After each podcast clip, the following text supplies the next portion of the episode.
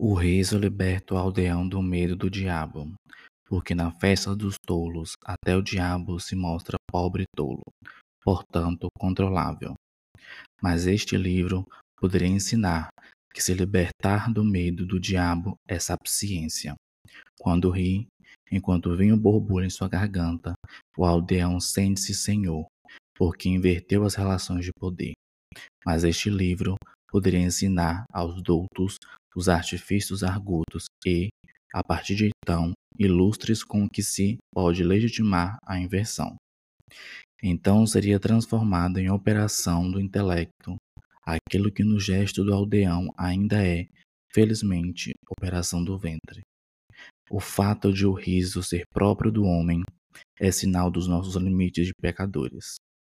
Mas deste livro, quantas mentes corrompidas como a tua extraíram o silogismo extremo de que o riso é a finalidade do homem.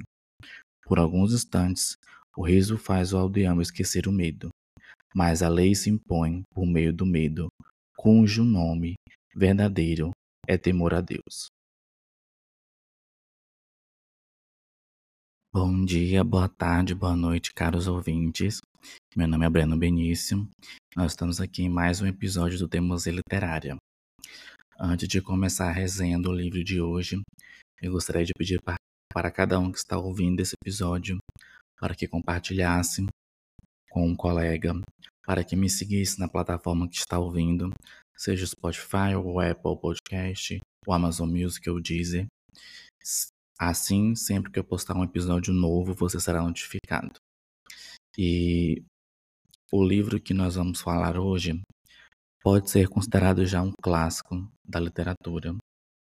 Foi uma das resenhas, uma das resenhas, não, um dos livros mais desafiadores que eu já li. E eu estou falando de O Nome da Rosa, de Humberto Eco, publicado no Brasil pela editora Record.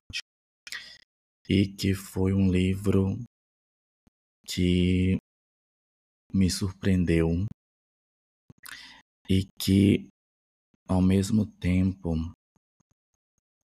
foi uma das leituras mais desafiadoras que eu já tive. Eu vou contar um pouquinho mais dessa minha experiência de leitura e do enredo do livro para vocês.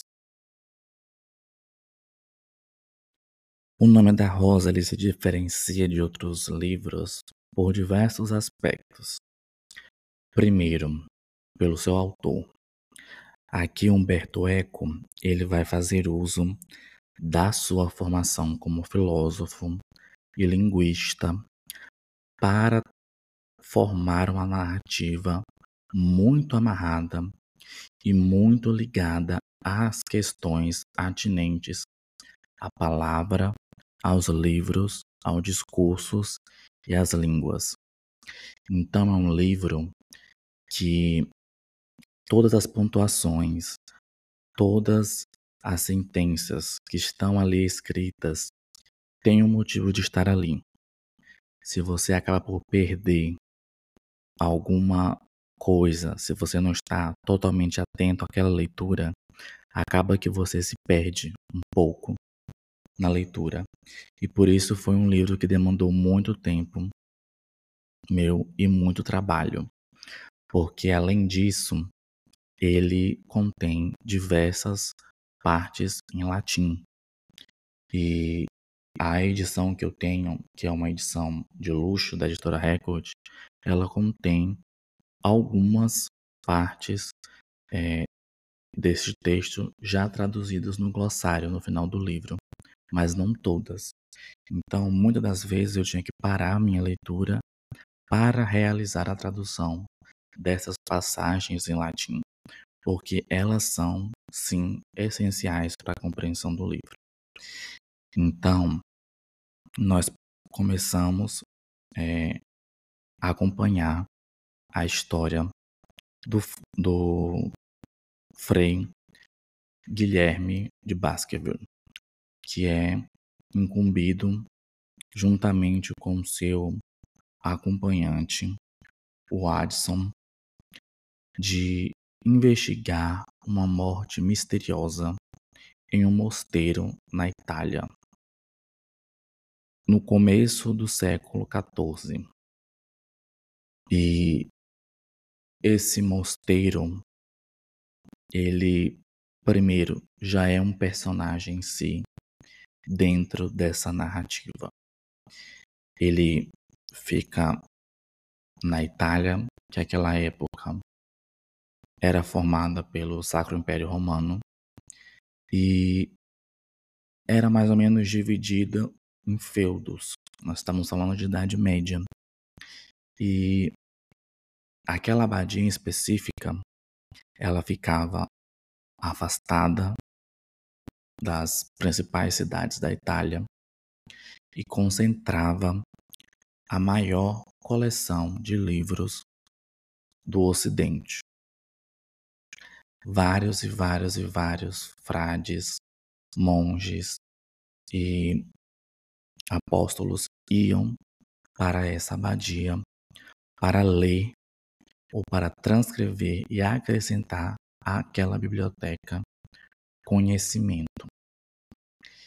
E o crime que acontece, que é o assassinato, logo no começo, nas primeiras páginas, no qual o Guilherme, o Frei Guilherme, incumbido de investigar, é justamente do auxiliar do bibliotecário, o Adelmo, que morre em circunstâncias misteriosas. E o Guilherme, ele é incumbido de investigar o porquê dessa morte ter acontecido. E a partir daí, Humberto Eco vai nos apresentar uma história muito complexa, mas ao mesmo tempo muito instigante, no qual ele vai falar e misturar diversos gêneros literários com diversos questionamentos filosóficos, religiosos, questões de linguística e até mesmo de classe. Então é um livro que me surpreendeu demais e eu quero trazer um pouco dessa minha surpresa e dessa minha alegria de ter conseguido vencer esse desafio para vocês, para que vocês também fiquem instigados em ler este livro. Então, quando Guilherme e o Watson eles chegam a essa abadia e nós já vamos perceber uma coisa. O Humberto Eco vai fazer diversas referências a algumas autores e personagens importantes. O nome do Frei é Frei Guilherme de Baskerville. Baskerville é um título de um dos principais contos do Arthur Conan Doyle, responsável pelo detetive Sherlock Holmes, que é o cão de Baskerville. E o ajudante do Frei Guilherme, o Addison, se você ler um pouco rápido, parece o Watson. Soa muito como Watson, que é o ajudante de, do Sherlock. E os dois, eles se encontram na entrada dessa abadia e nós vamos conhecendo um pouco da personalidade de cada um. O livro ele vai ser narrado como uma espécie de memória do Adson, que é esse ajudante do Guilherme, que conta essa história de investigação que durou sete dias nessa abadia. E ele já conta essa história já no final de sua vida, com o objetivo de fazer com que essa história perdurasse. E nós somos apresentados então a personalidade e algumas características que vão pautar a leitura do livro. O Guilherme é um frei é, benedito de uma ordem que se assemelha em muito com os ensinamentos de São Francisco de Assis e de Agostinho, ou seja, ele fez votos de pobreza e ele, durante muito tempo, atuou como inquisidor é, a serviço do Papa. E nós vamos ver que esse trabalho de inquisidor ele meio que mexeu e muito com o Guilherme. Ele às vezes se volta a refletir sobre o papel dele na Inquisição e a questionar se aquele trabalho que ele fez no passado realmente foi algo justo e verdadeiro. E é justamente por esse trabalho na Inquisição que ele fez que ele é convidado pelo abade Abão, que é o, a autoridade maior dessa, desse monastério, para investigar esse crime. E o Guilherme ele é conhecido pelos seus companheiros dominicanos e franciscanos como um frei de grande sabedoria e dotado de uma, uma grande, um grande talento lógico para a lógica. Ele parece muito com Sherlock Holmes. Assim, ele parte muito do meio dedutivo para descobrir certas coisas. E isso é muito interessante de se observar porque nós vamos ver diversas questões envolvendo lógica e exemplos dentro desse livro que são sensacionais e excelentes. E logo na chegada, nós vemos que o Guilherme, ao ponto em que ele é essa pessoa sábia, ele é, Francis, é de, faz parte da ordem dominicana, então ele não possui muitas posses. Ele é um homem muito letrado. Ele lê além do latim, grego, árabe e outras línguas. Ao contraponto do Watson, o seu auxiliar, que vem de uma família muito abastada nos territórios da Alemanha e que não tem um conhecimento muito apurado.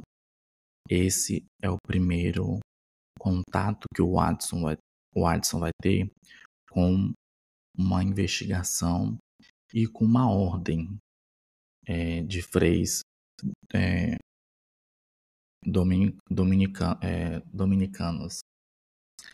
E é muito engraçado ver isso porque há uma grande diferença que vai se acentuar no decorrer do livro, justamente em relação ao Watson, por ele vir dessa família abastada.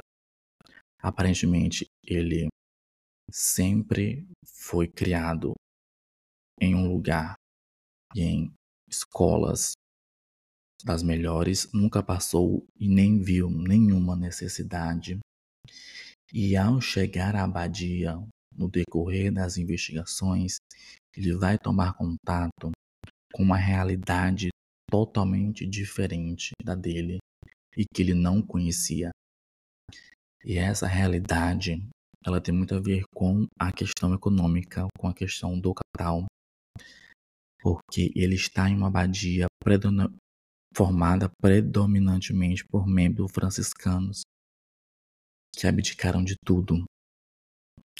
E ele vê aquilo e vê também a população da comunidade com muita estranheza.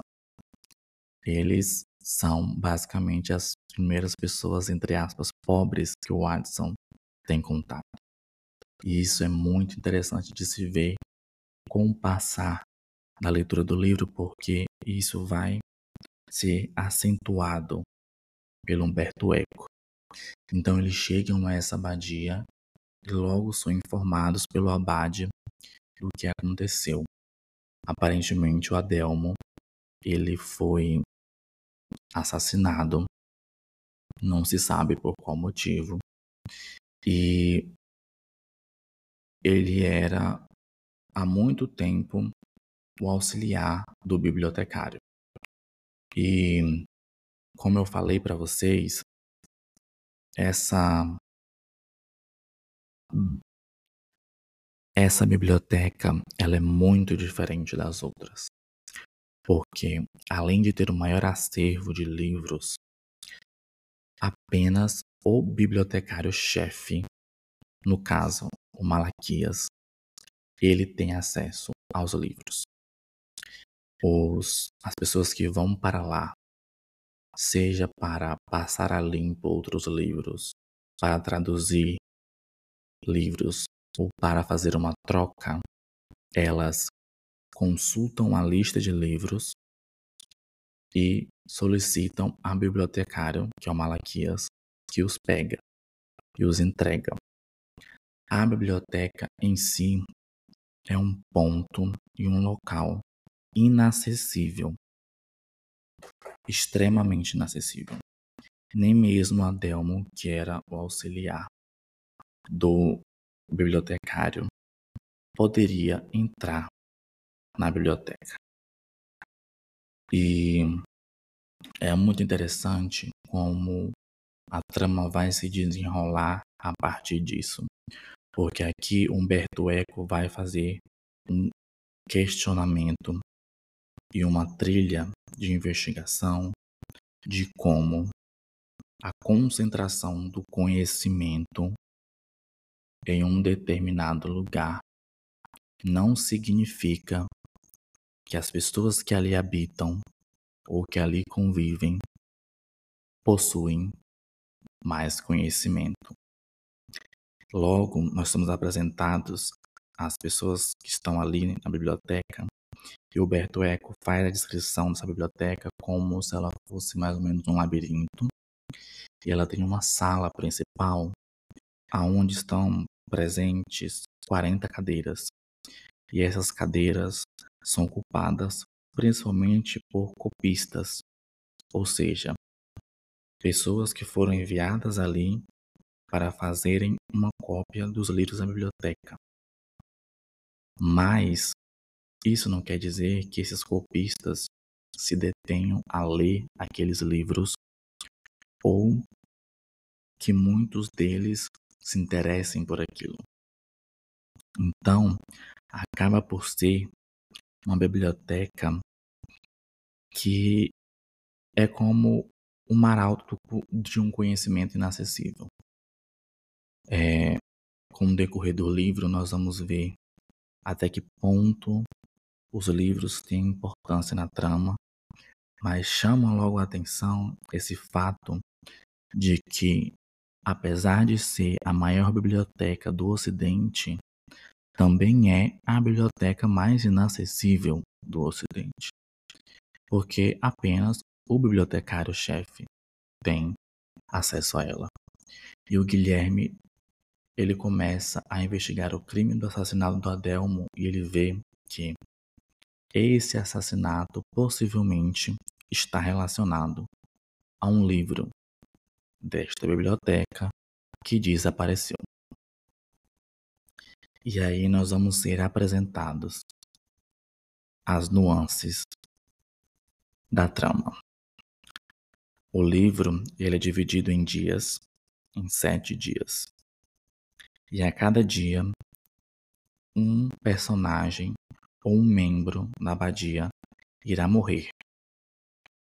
E nós vamos acompanhar essa investigação do Guilherme e do Adson tentando desvendar os motivos destes assassinatos.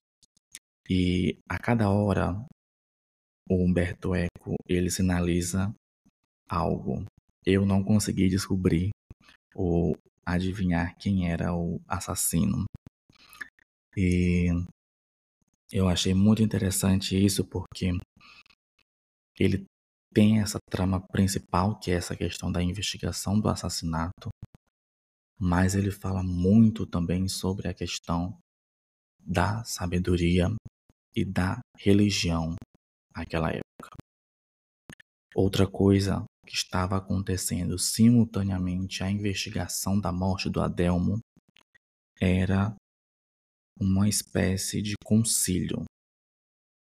Naquele momento, o imperador do Sacro Império Romano, passou a se contrapor ao Papa, que estava no poder à época, justamente porque o Papa meio que revogou algumas ordens e doutrinas relacionadas à ordem franciscana e à abdicação de bens para a igreja. E neste momento, o papado está na cidade de Avignon, na França, e não em Roma, que é o seu devido lugar. E isso acontece justamente em razão desta intriga por acumulação de bens. Porque nós vamos passar a ver no decorrer do livro como houve uma mudança de entendimento muito grande com a troca de papa do papado de que é, as questões relacionadas à abdicação de bens talvez não seriam interessantes para a igreja. Em contraposição a isso, nós temos o imperador, que não vê com bons olhos a questão da igreja receber é, dízimos, doações e acumular terras e riquezas. E isso vai ficar muito impresso na leitura, porque nós estamos lidando justamente com personagens que fazem parte, em sua maioria, da ordem franciscana, que é justamente aquela ordem que abdica dos bens materiais e que faz uso apenas daquilo que é essencial para si. E nós vamos vendo como aquelas intrigas, essas intrigas vão se relacionar com a investigação que está sendo feita da morte dos papas, do, do Adelmo, que era o assistente do bibliotecário, e de outras pessoas também ligadas à biblioteca. E isso vai ser muito interessante a partir do ponto em que nós vemos que as coisas vão começar a se interligar. É, nós sabemos que conhecimento é poder e o poder acaba por se transformar em riqueza. E aparentemente, durante muito, durante a boa parte do livro, nós pensamos que a motivação dos crimes é justamente essa: a descoberta de um livro que levaria a uma consciência da população em geral que poderia modificar a situação atual do, da questão do Papa. E nós vemos o Guilherme se contorcer para tentar descobrir quem é o autor desses crimes, porque começam a morrer as pessoas próximas justamente à biblioteca. Pessoas que estavam lidando com um livro em específico. E a partir daqui eu vou contar alguns spoilers do livro, que era um livro chamado In Africans.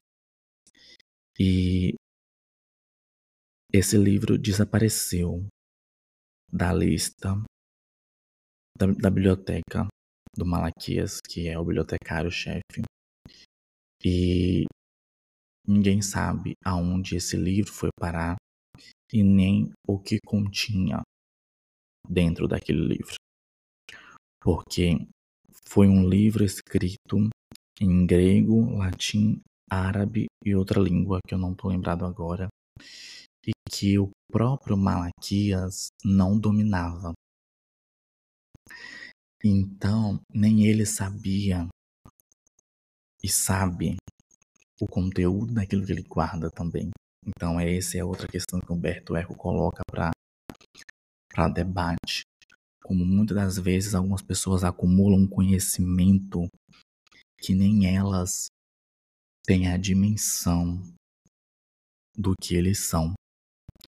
E este livro, ele desaparece e acaba por ser o mote que vai levar aos assassinatos dos outros frades. E nós vemos o Guilherme e o Watson se rebolarem é, para descobrir como isso aconteceu. Porque aparentemente o Abade ele nega que os dois é, entrem na biblioteca. Ele fala para o Guilherme: Guilherme, você pode investigar o assassinato do Adelmo, mas você não vai poder entrar na biblioteca. E o Guilherme, ele acha aquilo muito estranho e claramente ele não vai obedecer aquilo que o Abade falou. E ele vai encontrar um meio de entrar naquela biblioteca. E nós vamos ver cenas inacreditáveis, porque a biblioteca é um verdadeiro labirinto montado para confundir as pessoas que tentam invadi-la ou entrá-la, entrar nela, e para enclausurar todo o conhecimento ali. O Guilherme e o Watson, eles fazem três tentativas de entrar na biblioteca até que eles consigam, por meio de uma série de ferramentas, fazer um mapa para começar a procurar o livro e a tentar entender o que está acontecendo. Tão intrincado e tão difícil era o acesso a, para aqueles livros. E nesse meio, nós vamos também passar a conhecer outras figuras interessantes que habitam aquela abadia. Aquela abadia, ela guarda também muitos freis e monges e muito antigos que tiveram uma história pregressa muito peculiar, por assim dizer. Nós estamos apresentados ao Severino, que é um frei que se juntou à ordem e à abadia após é, um desmanche de uma espécie de revolta liderada por um frei chamado Dulcinato, que se revolta contra o papado e contra a monarquia, justamente em razão de que naquela época os papas e os bispos concentravam o poder e as riquezas e ostentavam aquilo e não dividiam nem o conhecimento nem as suas posses com a população, divergindo e muito daquilo que eles pregavam. E como nós estamos vendo um livro que se passa durante a Idade Média, nós vemos que a situação ali é calamitante. Então, muitas pessoas foram é, chamadas e encantadas pela palavra desse Frei Dulcino, que pregava justamente um acesso à, à palavra, às profecias e também um compartilhamento dos bens que, que os servos, que aquelas pessoas que participavam da congregação tivessem também direito àquilo que era produzido. E o Severino ele participou de, dessa ordem que rapidamente foi extinta pelo papado e reprimida pelo império também, e que foi meio que apagada da história. Porque muitas mortes aconteceram ali. É, a Inquisição agiu ali de uma forma brutal. É dito no livro que aproximadamente 7 mil pessoas, entre homens, senhores, senhoras, mulheres e bebês, foram assassinados é, por fazerem parte daquela ordem. E o Severino acaba por parar naquela abadia e por contar essa história ao Watson. E esse é o primeiro contato que o Watson tem com as questões de classe que estão intrinsecamente ligados à fé dele e que até então ele não tinha consciência.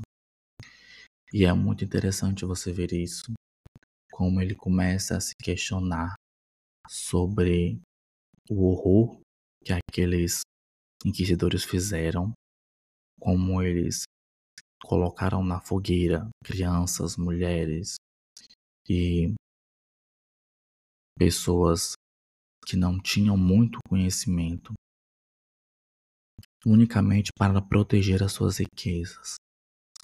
Ele começa a questionar a sua fé um pouco e também a perceber como tudo isso está interligado. O conhecimento, o dinheiro e o poder. Como é, o cristianismo e o catolicismo da época agia como uma forma de repressão e muito guiado pelo medo para controlar os fiéis. E é justamente esse um dos principais debates do livro. É, a passagem que eu li para vocês no início é uma das discussões que se tem entre um dos freis mais antigos que estava ali na abadia e o Guilherme sobre a questão do riso e o que o riso representa para a fé católica. O frei que fala contra o riso, ele apresenta os argumentos de que em um momento de riso o homem perde o medo. Ele acaba por se empolgar. E isso talvez seja prejudicial à fé, à cristandade e ao catolicismo, porque eles se beneficiam e muito com a questão da punição do Apocalipse, que é outra coisa que também é citada no livro. Aparentemente, o assassino está agindo segundo as sete pragas ou sete cavaleiros do Apocalipse, eu não me lembro direito. E nós vamos perceber como há um grande debate dentro deste livro como igreja, de como a igreja utiliza o Apocalipse, a questão do inferno, a questão da Inquisição, da qual o Guilherme fez parte. E ele diz que ele se arrepende em alguns casos, porque mesmo sabendo que ele condenou a fogueira diversos hereges de, de maneira correta, abre aspas para eles, né? Ele poderia muito bem ter errado e essa culpa acaba por consumi-lo ainda. E a Inquisição ela foi algo completamente terrível à época na Europa. É, pessoas que não tinham nada a ver é, com mitos pagãos ou questões que não estavam em concílio com a doutrina católica eram denunciados e admitiam crimes em razão da tortura que eram acometidos. E o Guilherme, ele lembra muito bem disso. Ele lembra como o catolicismo ele se vale muito desse poder de infringir a dor para manter sob controle as pessoas que aderem à sua fé. E nós vamos acompanhar então diversas discussões sobre isso. E a partir do ponto que o Guilherme e o Adson vão avançando nas investigações, nós vamos vendo que aquela abadia, que aparentemente era um manto de santidade, está maculada de pecadores, abre aspas. É, o Adelmo aparentemente tinha uma relação homoafetiva com um dos freis que também foi assassinado. E aparentemente essa questão da sodomia era comum dentro da abadia. É, assim também era comum a questão de alguns freis e, e monges utilizassem do, da comida da abadia para terem relações com as mulheres pobres do campo, como muitos tinham acesso a livros considerados proibidos, como livros de necromancia, por exemplo, como muitos praticavam ou tinham um histórico passado de heresia que era escondido. Então, tudo aquilo que tinha uma aparência de perfeito começa a ser desfeito na narrativa.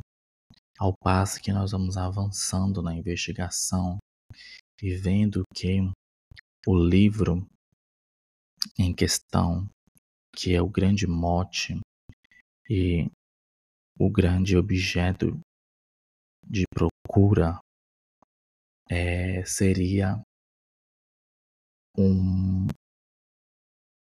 uma segunda parte de um livro do Aristóteles sobre retórica e, no caso, sobre a comédia, justamente sobre o riso.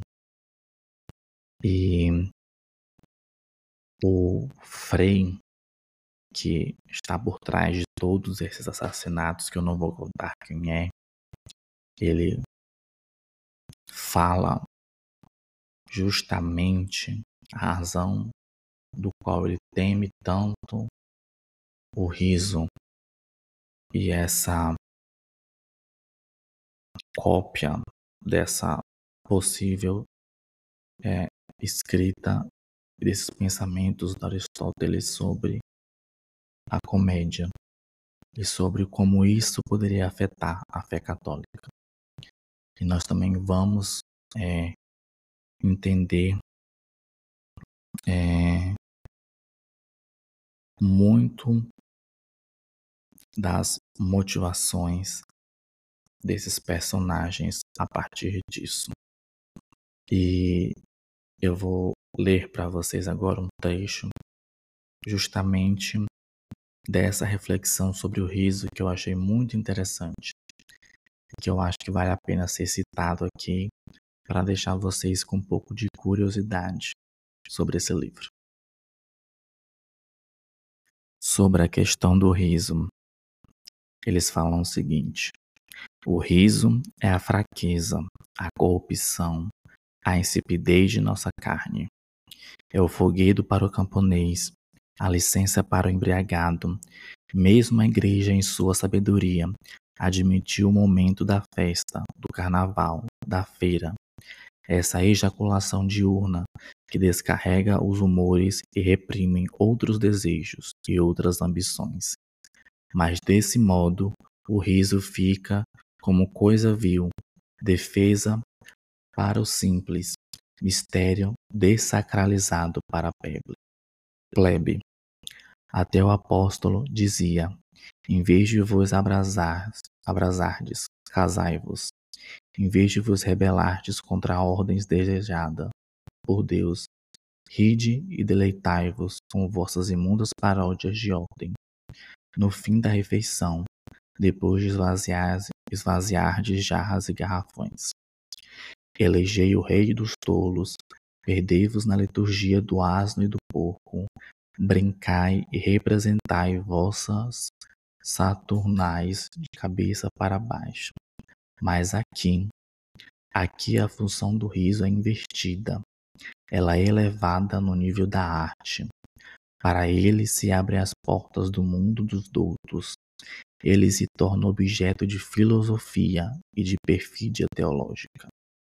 Ontem visti coisas como simples podem conceber e pôr em prática as mais torpes heresias, renegando as leis de Deus e as leis da natureza.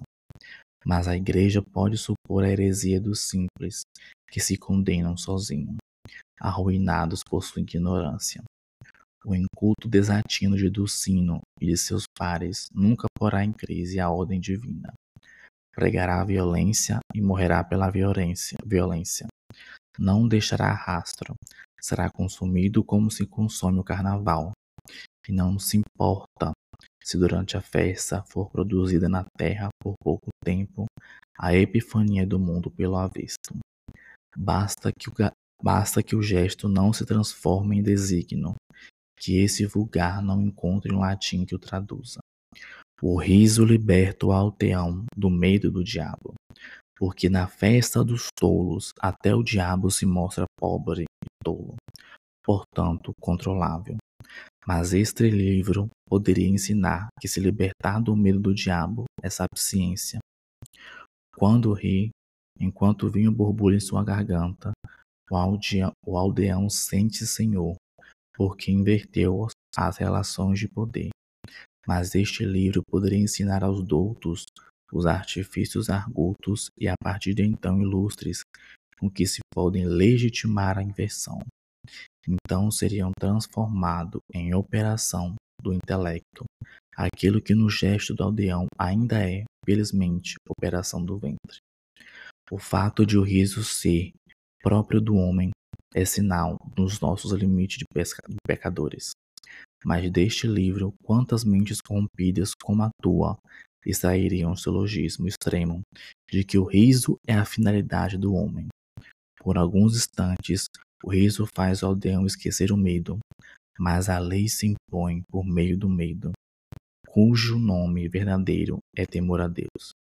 E deste livro poderia partir a fagulha luciferina, que atearia um novo incêndio no mundo inteiro, e o riso se afiguraria como arte nova, desconhecida até de Prometeu, para anular o medo.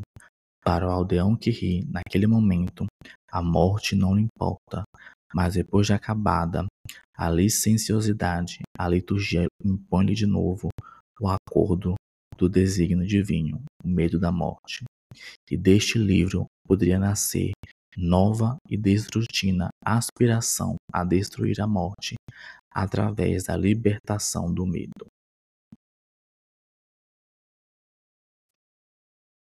Então, é justamente essa uma das grandes questões do livro. A questão de a que ponto a religião cega as pessoas, é, seja no século XIV, seja no século XXI, como a passagem do tempo às vezes não transforma a realidade e como ainda muitas pessoas estão subjugadas por uma lógica e não se permitem questioná-la. E é isso. É, leiam O Nome da Rosa. É um livro que, ao mesmo tempo que é difícil, ele te recompensa. É um livro que te dá orgulho de chegar à última página e falar: Eu consegui ler este livro. E se você gostou dessa resenha, compartilhe, indique o podcast para seus amigos, é, avalie o podcast no Spotify e nós nos vemos no próximo episódio do Teimosia Literária. Um beijo a todos e até mais.